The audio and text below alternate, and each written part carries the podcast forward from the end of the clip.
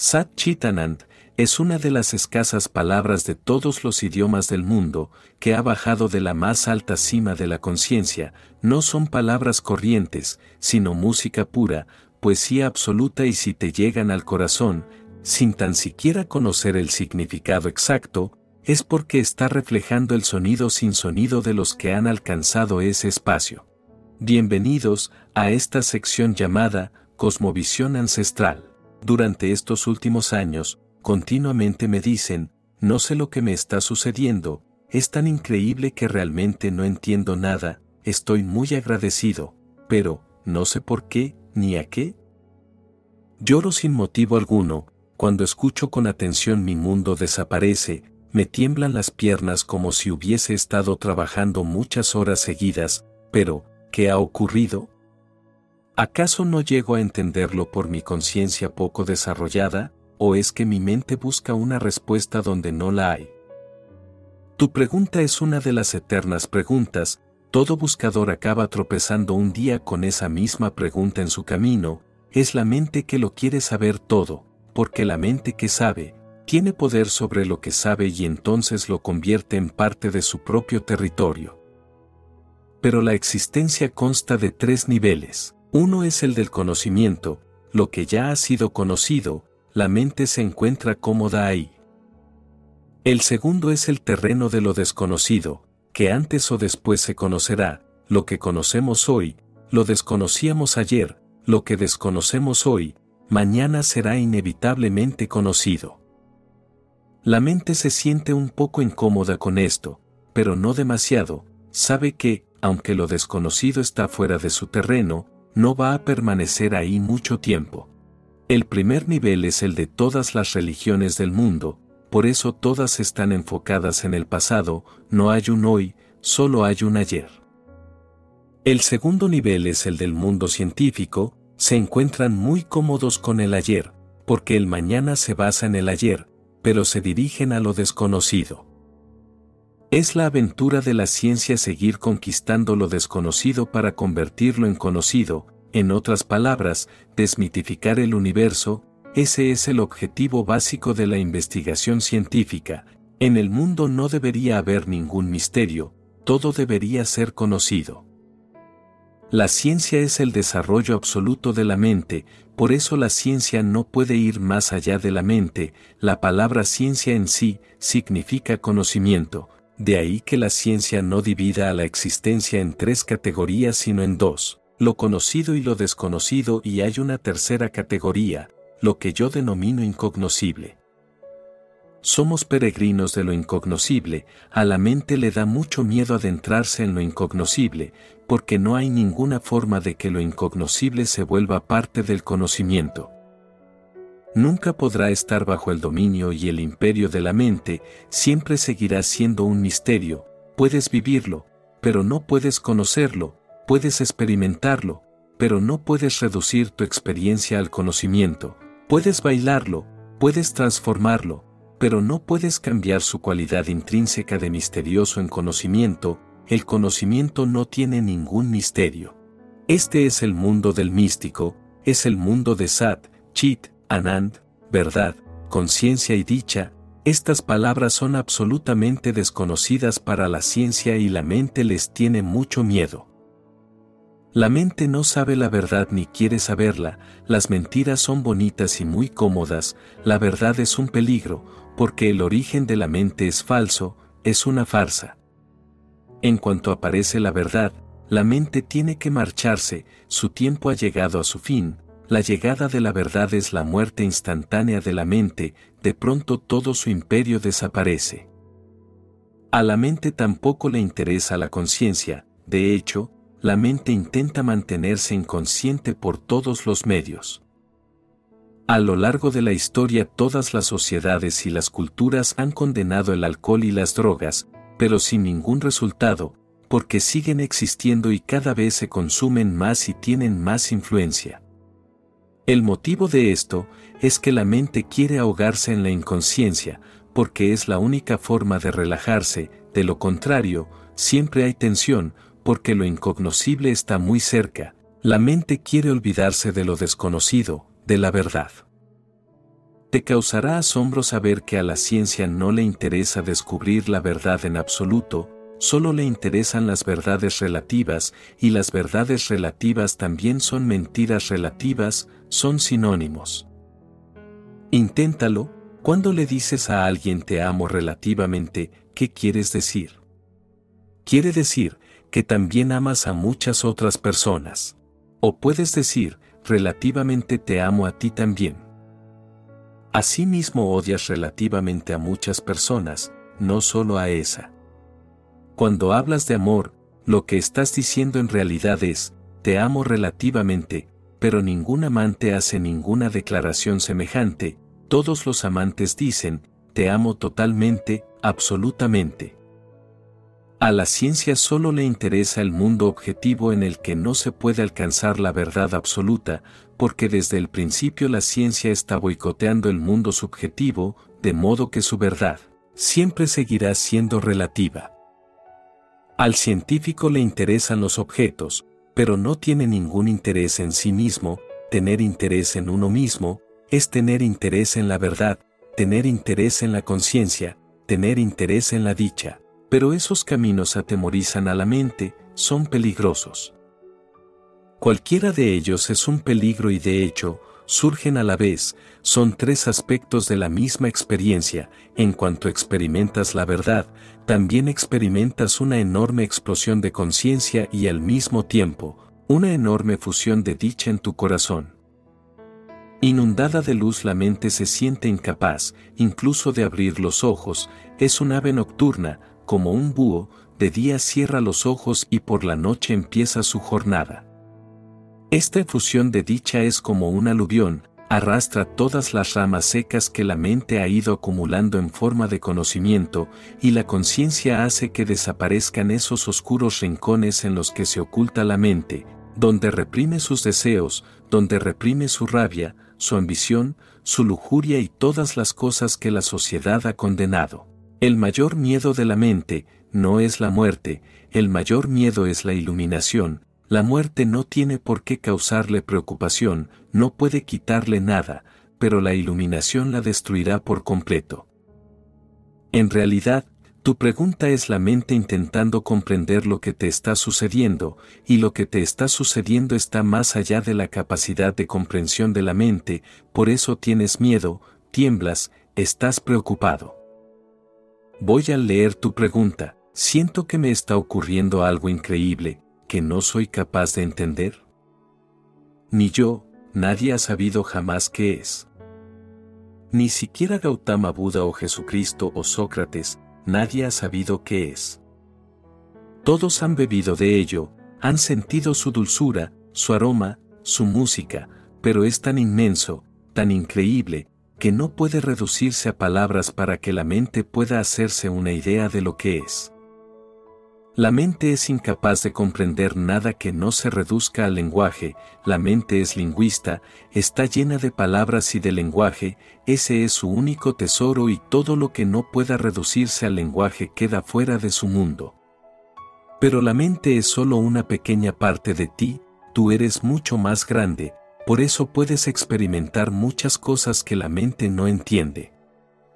Estás diciendo, estoy tan agradecido, estás experimentando lo inexpresable, lo único que puedes hacer es estar agradecido, ni siquiera puedes decir por qué estás agradecido, porque eso forma parte del misterio de la existencia. Es una buena señal que lo que te está ocurriendo te lleve al agradecimiento y la gratitud, y el agradecimiento es mucho más importante que el conocimiento, porque te transforma, el conocimiento solo te informa. Hay grandes eruditos repletos de conocimientos, cuyas vidas son pobres y están vacías, en su vida no ocurre nada, están abrumados por el peso del conocimiento y no viven, llevan esa carga porque los hace sentirse respetables en un mundo de ignorantes. Si esas mismas personas estuviesen rodeadas de errores, se reirían de ellos, Mahoma solía decir que un erudito es lo mismo que un burro, que acarrea las sagradas escrituras. Puede sentirse muy orgulloso frente a los demás burros terrenales, uno lleva sal, el otro barro, el otro arena, el otro madera y naturalmente, el que lleva las sagradas escrituras es el sacerdote de los burros. Es un gran erudito entre los burros y los demás burros le tendrán mucho respeto, no es un burro corriente. Es lo mismo que les ocurre a nuestros eruditos, grandes profesores, grandes sacerdotes, grandes rabinos, ellos han desperdiciado su vida con los libros. No es que esté en contra de los libros, pero deberías tener en cuenta que solo es una dimensión, no es toda tu vida, si tu vida se llena de libros será simplemente una estantería, que de lo contrario, estaría vacía. Los libros pueden enriquecer tu vida, si tienes un poco de vida, un poco de amor, podrás descubrir algo en la poesía, que ni siquiera el poeta ha descubierto. Si el poeta solo fuese mental, lo que escribe solo sería una composición de palabras que obedecen las reglas de la gramática y la lingüística, pero un místico puede ver algo más en esas palabras, de hecho, vierte en ellas algo que de lo contrario no estaría allí, y una de las cualidades importantes de un místico es el agradecimiento sin saber por qué. No sé por qué, ni a qué, eso es exactamente, estás lleno de agradecimiento a lo desconocido, lleno de agradecimiento a lo que está más allá de la capacidad de la mente, estás alcanzando nuevos horizontes, te aproximas a las estrellas. La mente no puede llegar allí, por eso existe el agradecimiento. Lloro sin saber el motivo, no son lágrimas racionales, ni lágrimas de la razón, de hecho, nadie ha oído hablar de lágrimas racionales, nadie ha experimentado jamás que se le salten las lágrimas porque dos más dos son cuatro. Dios mío, dos más dos son cuatro, tengo ganas de llorar. El conocimiento no provoca lágrimas, las lágrimas indican algo profundamente significativo, que has llegado a algo que solo se puede expresar por medio de las lágrimas, la risa o el baile y son expresiones irracionales, no es algo que se puede explicar racionalmente. Un hombre que solo conoce la razón, simplemente conoce la parte más desértica de la vida, no conoce las rosas, no conoce los bellos cantos de los pájaros, que no significan nada, son irracionales. En realidad, tampoco se puede llamar canto exactamente, los pájaros hacen sonidos sin motivo alguno, es una respuesta al inmenso agradecimiento que sienten por esta preciosa mañana, por el sol, por los árboles, por tener otro día para respirar, para volar en el cielo, amar, cantar y bailar, hacen sonidos, porque no conocen otra forma de agradecérselo al universo. Cuando experimentes algo que surge del corazón, tú tendrás también un inmenso deseo de llorar, ese llanto no nace de la tristeza, esas lágrimas son más valiosas que ningún otro impulso, esas lágrimas todavía están calientes, todavía están vivas y están expresando que has alcanzado algo que está por encima de las palabras, más allá de la mente. Son lágrimas de inmensa felicidad y agradecimiento, sensibilidad e impotencia, impotencia por no poder expresar en palabras lo que estás experimentando, todas las cosas importantes de la vida no tienen un motivo. En una ocasión, Picasso estaba pintando, se había sentado con su lienzo al lado de un rosal y había un hombre que lo estaba observando desde hacía una hora. Finalmente ese hombre no pudo resistir la tentación de decir a Picasso, discúlpeme señor, pero, ¿no entiendo por qué está pintando? Lo estoy observando desde todos los ángulos, pero ni siquiera he logrado adivinar qué es lo que está pintando. Picasso lo miró y dijo, fíjese en las rosas, intente averiguar qué hacen ahí. A mí me atosigan muy a menudo con esa pregunta, pero a nadie se le ocurre preguntar a un pájaro o a un pavor real, ¿por qué tienes una cola tan bonita, con todos esos colores? Nadie pregunta a los árboles, ¿por qué sois verdes? En cambio, todos esos necios vienen y me preguntan, ¿qué estás haciendo? ¿Qué significado tiene? Vete y pregunta a Dios, ¿cuál es el sentido de todo el universo? Yo solo soy un pequeño artista, él es un gran artista, inténtalo, puede que tenga la respuesta. pero aunque te encuentres a Dios, sé que tampoco Él tendrá una respuesta, porque la belleza no tiene que ser racional, la dicha no tiene que ser racional y el silencio tampoco, la meditación no es un esfuerzo racional, básicamente es irracional, para ser más precisos, es suprarracional, va más allá de la razón y sus conceptos. Picasso tenía razón cuando dijo que nadie hacía preguntas a Dios, todo el mundo va a rezar a la iglesia, a la sinagoga, al templo, pero nadie pregunta a Dios, ¿qué sentido tiene todo esto? El sol sale todas las mañanas y hay un bello amanecer sobre los océanos, las montañas, con espléndidos colores en el horizonte, por un extraño motivo que yo desconozco. No hay un motivo, aunque te encuentres con Dios, Él no te lo podrá explicar, por eso he descartado la hipótesis de Dios, Dios no es necesario, aceptar a Dios es crearle al pobre una carga, una tensión, preocupaciones e inquietudes, es mejor no involucrarlo. No es que esté en contra de Dios, pero lo hago por amor y compasión, creo que es mejor que no te aferres a tu idea de Dios, porque tu mente se relaja en esa concepción, imaginando conocer a Dios y se pierde la oportunidad de experimentar su verdadero amor.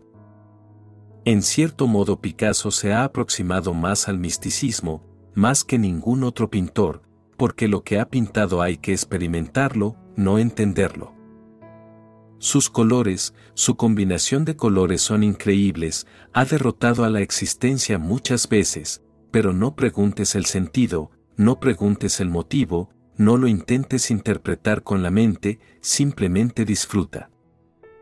Y ya lo sabes, cuando estás disfrutando de un buen helado, no preguntas el motivo, no buscas el significado o cuando comes una pizza, ¿acaso preguntas qué significado tiene? Basta con el sabor, aún muchos monjes nunca han probado la pizza, pero se les hace agua la boca al mencionarla, ellos dicen que no la van a probar, porque les gusta que algunas cosas sigan siendo un misterio. Estás diciendo, cuando escucho con atención mi mundo desaparece, me tiemblan las piernas. También me ocurre, a duras penas consigo salir de mi ordenador, al terminar de escribir y contemplar lo que nos regalan de los planos superiores, percibiendo la inmensa e inexplicable energía que atraviesa todo mi ser. Tú dices, como si hubiese estado trabajando durante muchas horas seguidas. El motivo por el que tus piernas no caminan seguras es que te has emborrachado con algo que no es químico, ni drogas, ni alcohol, sino conciencia, verdad, dicha. Algo que te puede emborrachar más que ninguna bebida alcohólica y ahora me preguntas, ¿qué ha ocurrido? No hagas esa pregunta, es verdad que ha ocurrido algo, pero si lo preguntas, corres el peligro de que deje de ocurrir, se trata de un fenómeno muy tímido, deja que ocurra, disfruta todo lo que puedas y no te preocupes por tus piernas temblorosas. Cuantas menos preguntas hagas e intentes entender lo que ha sucedido, menos te sentirás como si hubieses estado trabajando muchas horas seguidas. Preguntar por lo que no tiene respuesta crea mucha tensión, realmente te da la sensación de haber trabajado en vano, porque jamás lo conseguirás, no lo conseguirás ni aun dedicándole toda la vida. Tú preguntas, ¿acaso no capto lo que está ocurriendo porque mi conciencia está poco desarrollada? No, si tu conciencia estuviera más desarrollada, te temblarían más aún las piernas, Tú mismo te has dado cuenta, ¿acaso quiere mi mente respuestas donde no las hay? Sí, no lo sigas haciendo. En comunión con la eternidad de la existencia, Maestro Sat Chitanand, tenga un significado o no, su sonido me llega hasta el fondo del corazón. Sat Chitanand, es una de las escasas palabras de todos los idiomas del mundo que ha bajado de la más alta cima de la conciencia, no son palabras corrientes, sino música pura, poesía absoluta y si te llegan al corazón, sin tan siquiera conocer el significado exacto, es porque está reflejando el sonido sin sonido de los que han alcanzado ese espacio.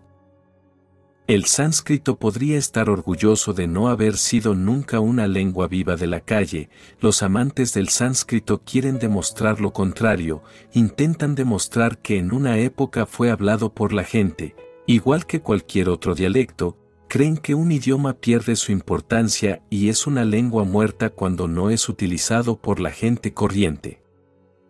Sin duda el sánscrito nunca fue utilizado por la gente, pero no es una lengua muerta, es la lengua de los místicos, la lengua de los que saben, no es terrenal, eso es cierto, es ultraterrenal. Pero eso no es un motivo para criticarlo, de hecho, lo extraordinario de este idioma es que solo ha sido utilizado por unas pocas personas de una profunda comprensión. Cada palabra tiene una enorme trascendencia, porque nace de una profunda experiencia de la realidad de su propio ser, las llamadas lenguas vivas son terrenales, han sido creadas para usarse en la calle, para el día a día, por lo tanto, es natural que no contengan nada del más allá. Es posible que el sánscrito sea la única lengua de este tipo y también es la lengua madre de todos los idiomas civilizados del mundo.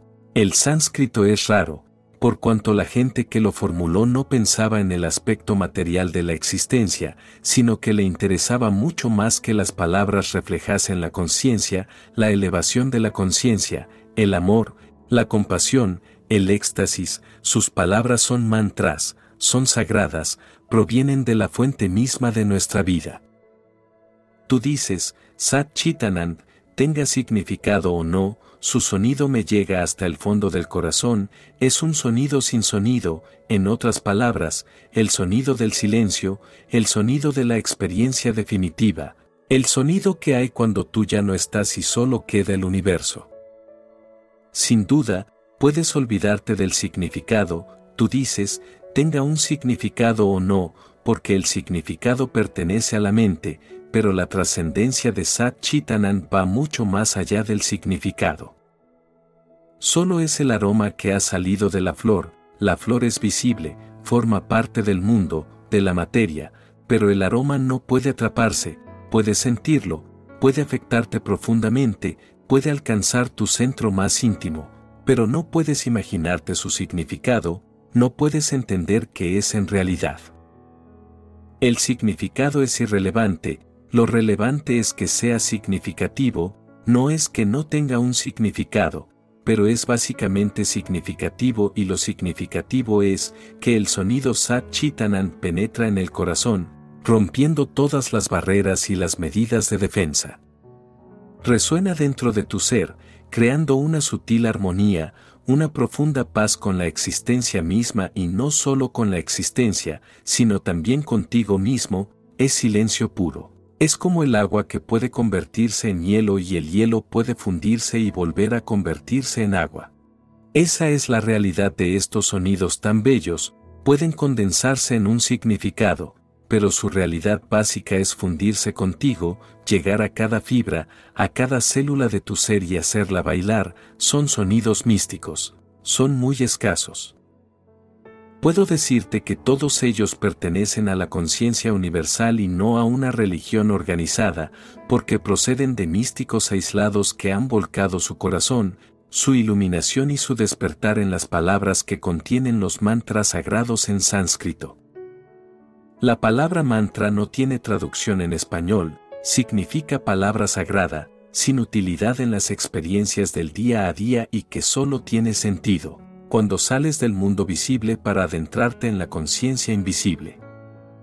Un mantra es una llave secreta, abre la puerta de lo absoluto, pero el significado también es importante, porque estás atrapado en la cabeza, el sonido puede haberte llegado al fondo del corazón, puede haberte estremecido, sin embargo, no es bueno que la mente se quede al margen de tu experiencia, porque puede convertirse en un impedimento y volverse muy vengativa. No te enfrentes a la mente, puede alterarlo todo, ¿te has dado cuenta de cómo afecta al cuerpo? Si estás enojado, el cuerpo se altera, se altera el estómago, se eleva la presión arterial y de repente empiezas a transpirar, aunque estés en un sitio donde haya aire acondicionado. Hay muchos casos de infarto a causa de un gran enfado, el corazón se detiene de repente, la mente por un lado, puede alterar el cuerpo, pero también puede alterar el corazón. Muy poca gente sabe que puede alterar al corazón, porque no es una experiencia común, pero si no sabes el significado, si la mente no está satisfecha, pronto empezará a desconfiar, a dudar, a sentirse escéptica, empezará a decirte que no eres racional y eso te afectará. Si la mente no colabora, el impacto del amor de Sat Chitanand empieza a desaparecer, mi intención es transformar todo tu ser, sin dejar nada, porque la naturaleza quiere que sea así y si puedes persuadir a la mente para que te acompañe, no es necesario que haya un enfrentamiento. Yo estoy en contra de crear cualquier tipo de conflicto o división innecesaria dentro de tu ser, es preferible tender un puente entre la mente, el cuerpo y el ser y su significado, también es inmensamente bello. Sat significa verdad, esa ha sido la búsqueda más larga del ser humano, porque cuando no sabemos la verdad, no sabemos nada, la verdad es el significado mismo de nuestra existencia. Si no sabemos nada, somos algo accidental, no tenemos ningún significado, es posible que algo no haya marchado bien en la naturaleza y nosotros seamos el producto de eso, engendros. Si no conoces tu significado, no puedes tener una relación profunda con el cosmos, el significado se convierte en un puente con el cosmos, si no sientes un significado, una verdad en tu ser, no serás consciente de la comunión profunda que hay con la totalidad. La verdad es la experiencia de estar en comunión profunda con la eternidad de la existencia y con la totalidad, la perfección, la grandeza y la magnificencia de lo que es. La verdad, simplemente quiere decir lo que es, es la cualidad de ser y solo es posible que esta verdad te sea revelada si tu chit, tu conciencia, se eleva hasta su florecimiento máximo. Es la conciencia quien descubre la verdad, por eso se hace hincapié en la meditación, la meditación no te otorga la verdad, pero cada vez te otorga más conciencia y finalmente, la conciencia te da dos cosas, por un lado la verdad y por otro una enorme dicha. Es como si te convirtieras en un pájaro, con dos alas, una de tus alas es la verdad y la otra la dicha y tú eres pura conciencia, con esta experiencia puedes volar igual que un águila, atravesando el sol hacia lo desconocido, entonces todo el universo te pertenece, estés donde estés, estás en casa y seas lo que seas, estás en paz absoluta, todo lo que ocurre es bello y te produce un enorme agradecimiento.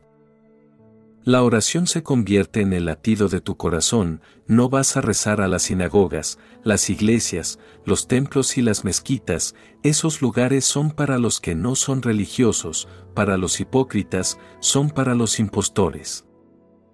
Un ser realmente religioso tiene la religión en sus latidos, siempre está sintiendo una enorme gratitud hacia todo lo que nos proporciona la existencia, vida, amor, risa, completamente humano y completamente respetable.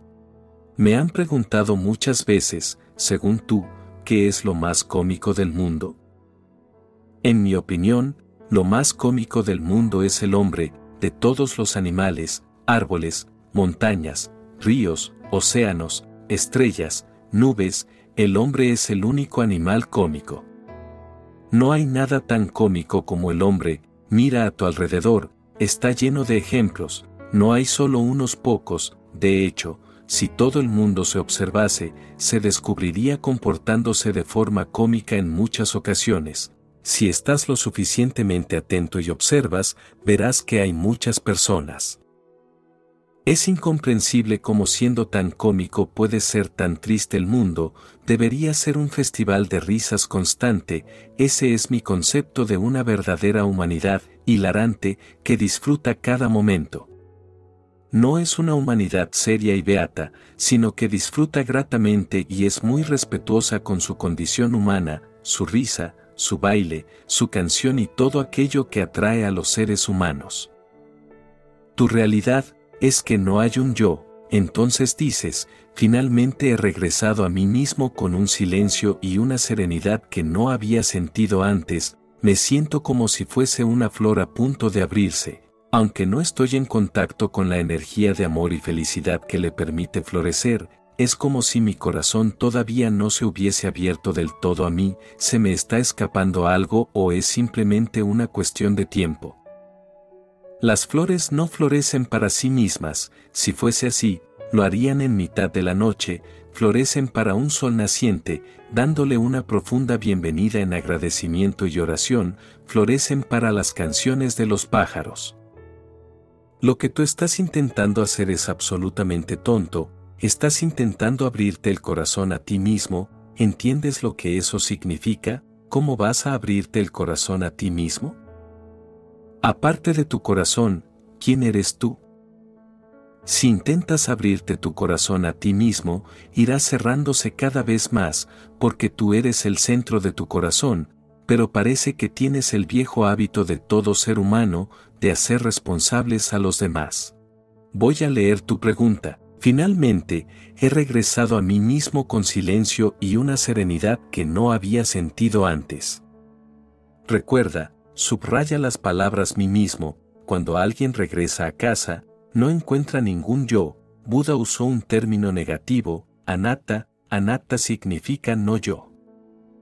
Cuando realmente llegas a casa, tú ya no estás ahí, si todavía te estás buscando, es que todavía no has llegado a casa. Tu ausencia es tu casa, tu ego te lleva por otros derroteros y te hace creer que has llegado a casa, simplemente para impedírtelo, dándote un falso sustituto de tu casa. Pero debes tener en cuenta este criterio definitivo, cuando regresas a casa, no vuelves a ti mismo, llegas a lo absoluto, llegas a Sat Chitanand, llegas a la verdad, llegas a la conciencia, llegas a la dicha, pero en el mundo de la verdad, la conciencia y la dicha, ¿dónde vas a encontrar a esa rata que llamas yo?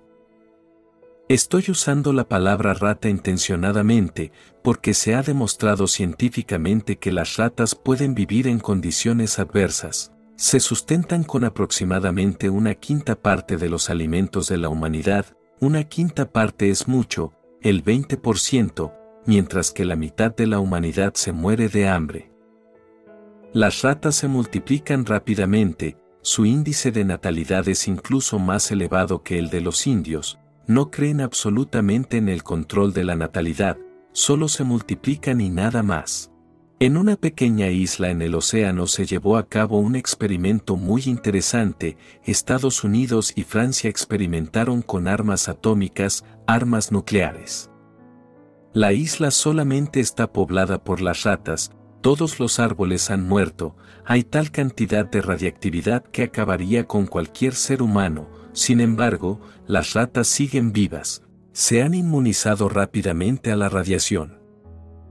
Se creía que si hubiera una tercera guerra mundial la vida desaparecería de la Tierra, en cambio ahora sabemos que las ratas sobrevivirían, y lo harán aunque no haya una tercera guerra mundial.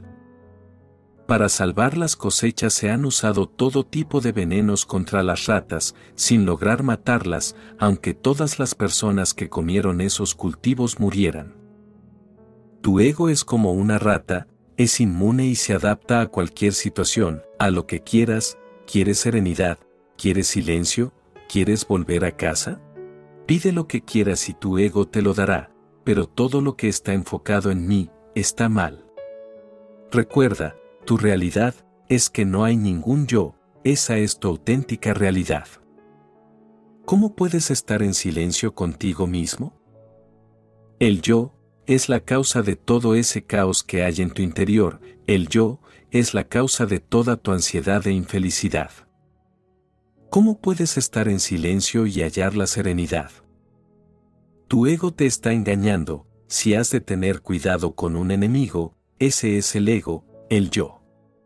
Todavía no has llegado a casa, dices, me siento como si fuese una flor a punto de abrirse, aunque no estoy en contacto con la energía de amor y felicidad que le permite florecer. ¿Desde qué lugar vas a estar en contacto con la energía de amor y felicidad? ¿Desde tu yo? Tu yo es una falsa entidad, no tiene energía ni amor, si quieres energía y amor para nutrir ese capullo que sientes, entonces tienes que estar abierto a todas las dimensiones de la existencia y permitir que la existencia te llegue a través de los rayos del sol y de las canciones de los pájaros. Escucha su parloteo, escucha a los árboles, las montañas, la luna, las estrellas, a todos los seres vivos y especialmente al ser humano, tienes que volverte un receptáculo. El ego nunca quiere ser una entidad receptiva, porque eso va en contra de la estructura del ego, va en contra de su orgullo, el ego puede dar pero no puede tomar, aunque no tiene nada que dar. Mientras no tomes la forma de la existencia, no tendrás nada que dar, antes de dar, hay que aprender a recibir.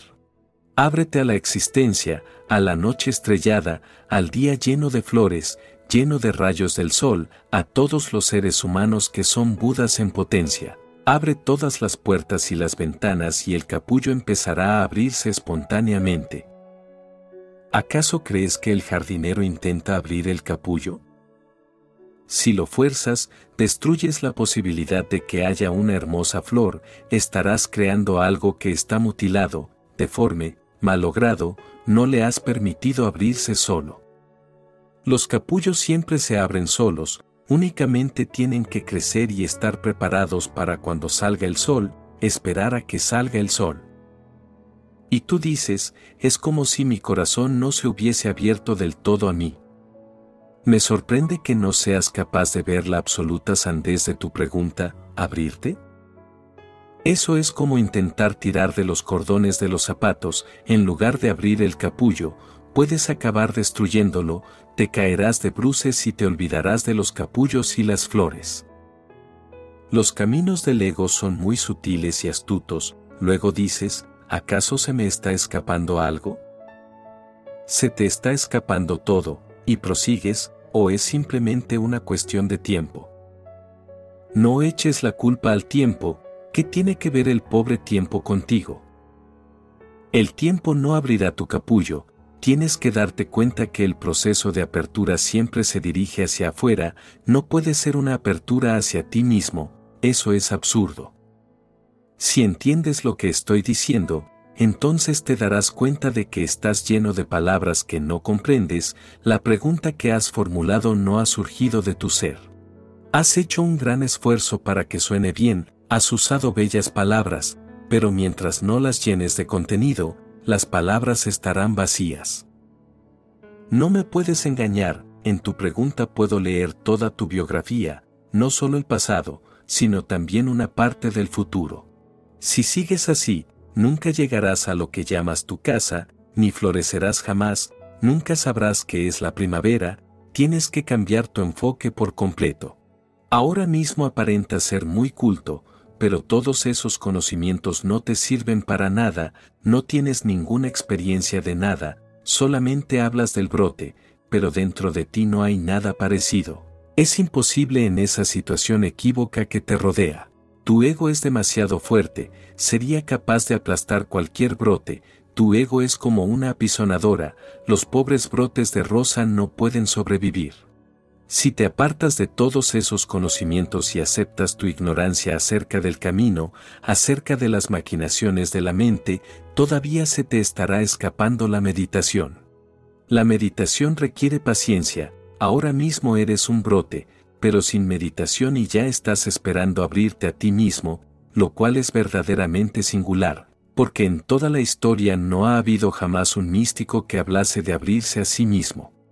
Todo es posible, Solo tienes que eliminar los obstáculos, el mayor obstáculo es el ego, el segundo son los conocimientos e inexperiencia, el tercero es la imaginación, que todavía no ve con claridad que no hay ningún brote. Yo sí me doy cuenta, aunque, no sé dónde estás, ni tampoco, sé quién eres, pero puedo verte a través de tu pregunta, es imposible que haya un brote, tu pregunta es muy reveladora. No has llegado a casa, Puede que estés en algún lugar de paso, haciendo noche, pero por la mañana tendrás que seguir tu camino. Tu casa es donde todo se detiene, el tiempo y la mente y nada se mueve, tu casa es un momento eterno, que empieza pero nunca acaba, tu casa es la nada absoluta, sin mí, sin yo. En esa nada solo crecen los brotes del silencio y la serenidad. Si estás abierto al universo, entonces te colmará de alimento y todos los brotes se abrirán espontáneamente. Medita para que puedas ir más allá de la mente y el yo. La meditación sin duda te llevará un cierto tiempo, estás tan lleno de porquería que tendrás que limpiar el terreno, eres víctima de un gran malentendido. Existen psicoanalistas que están mucho más enfermos que sus pacientes, pero sus egos siguen con este juego porque están cualificados, tienen títulos. Al ego le encantan los títulos, los doctorados en filosofía o en literatura, pero nunca se fijan en el hecho de que ellos mismos son unos neuróticos, psicóticos. Es un hecho consabido, que los psicoanalistas enloquecen con una frecuencia cuatro veces mayor a la de cualquier otro profesional.